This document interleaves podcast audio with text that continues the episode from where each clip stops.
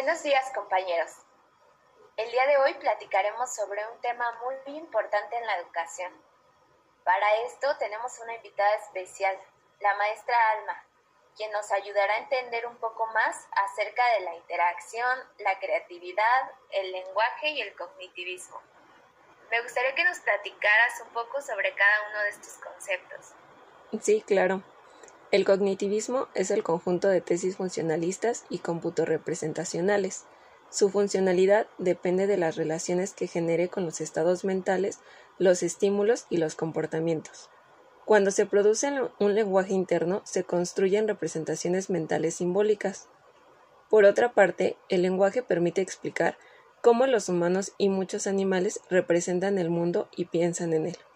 Otro concepto importante es la creatividad, que es la capacidad de producir ideas novedosas y que se adapten a una necesidad. Es original e imprevista.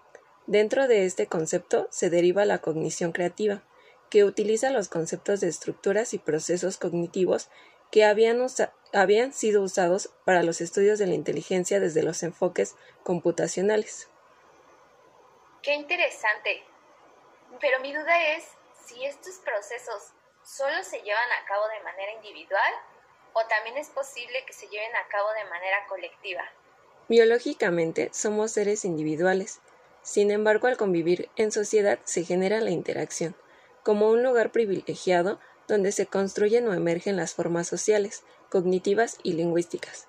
Es un lugar donde se forman lazos sociales y una forma elemental de sociabilidad. Dentro de la escuela, el aprendizaje no se construye de manera individual, sino en la interacción con el entorno. En la interacción es donde cobra relevancia el uso del lenguaje. Muy interesante vinculación de conceptos.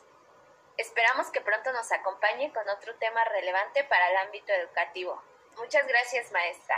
Y muchas gracias a ustedes, compañeros, por habernos escuchado y acompañado en un episodio más.